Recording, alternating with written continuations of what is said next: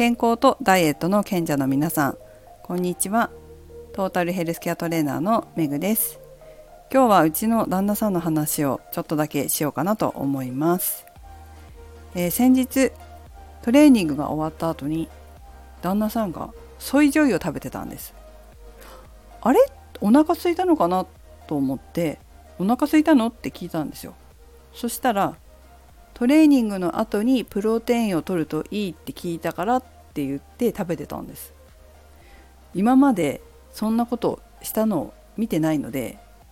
どうしていきなりプロテインを摂取する気になったんだろうと思って、まあ、聞いてみたら今月末に結婚式に呼ばれてるんですね。で久しぶりにコロナ禍って結婚式なかったじゃないですか。まあ、久しぶりということで、えー、礼服に袖を通したらまずいことになってたらしいんですよ。お腹周りなんでしょうかね。それでダイエットを意識し始めたようです。そしてこれまでプロテインなど飲んだことがなかったので、えー、ソイジョイの隣にプロテインがちゃんとドリンクのね売ってたんですけど気づかなかったみたいで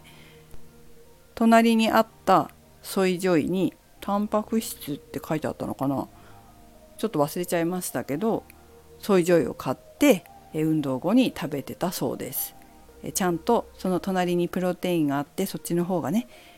プロテインの量が多いから今度はソイジョイじゃなくてプロテインの方がいいよっていうふうにはお伝えしておいたら次はそうすると言っておりましたので良かったかなと思います。まあ、こんな感じで何かをきっかけにダイエットしなきゃっていうこのスイッチが入ることってあると思うんですよ。服って分かりやすいですよね。去年着た服が着れなくなるきつくなるあまずいって思う瞬間ですよね。特に最近暖かくなってきて、えー、春物を引っ張り出して着始めたっていう方もいらっしゃるんじゃないかと思います。そうすると必然的に今年の体型を去年の体型と比較せざるを得なくなりますがうちの旦那さんと同じようにまずいと思われた方もいらっしゃるのではないでしょうか。是非そういった方はこれを機会に暖かくなってきましたので運動なども始めて体型コントロールをしていただきたいなと思いますやっぱりこう大事件、まあ、要は生活習慣病とかねそういった疾患にかかる前に自分で体型のコントロールをするっていうこと自己管理するっていうことはすごく大事なことじゃないですか。自分の体型や体調に気がつかずにそのまま過ごしてしまうとやっぱりこう疾病を予防できずに罹患してしまうっていうことはあると思いますので自分がチェックしたり管理しやすい方法を見つけて日々コントロールする目安にしていただきたいなと思います。それが毎日の体重体脂肪率チェックだとこまめにチェックできる、まあ、習慣化すればってことですよね。習慣にすれば毎日チェック毎日じゃなくても2日に1回でもいいですけどこまめにチェックすればするほど、まコントロールは容易になります。あと他にもありますよね。え例えばベルトの穴が1つずれたら食事のコントロールをしたり運動をしたりして元に戻すこのベルトの穴を目安にしているそういう方もいらっしゃいます。何でもいいと思うんですよね。自分なりのチェック方法を持っておいて時々確認してみるそしてあっと思ったら体型をコントロールできるように食事のコントロールをしたり運動をするなどをして大きな事件にならないようにするこの繰り返しが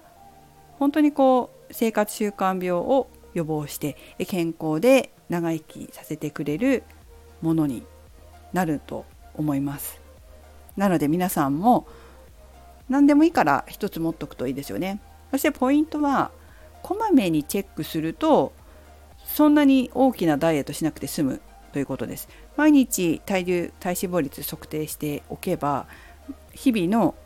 自分の生活を見直せますのでえ昨日ちょっと増えてたから今日食べるの抑えようとかね運動少し多めにしようって言ってコントロールすれば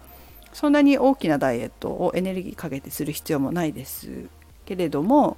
あのうちの旦那さんみたいに4年前の礼服を着て、えー、まずいと思う頃にはそれは結構大きな事件になってると思うんですよ。ちょっとエネルギーをかけてダイエットしないと元に戻らないとかそういう風になっちゃうとこうめんどくさいじゃないですか私はちょっとめんどくさいの嫌なので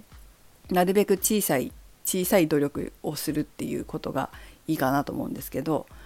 ねえー、1年前の服を着たらまずいって思うと1年分の脂肪を減らさなきゃいけないけど昨日と比べて今日どうだっていうと1日分の脂肪をコントロールするだけでいいわけですよね。そっちの方がこうエネルギー余計なエネルギーを出さなくて済むかなと思うのでえこまめにコントロールする方が楽じゃないかなって思ってます。皆さんも是非自分なりのチェック方法確認方法を確立して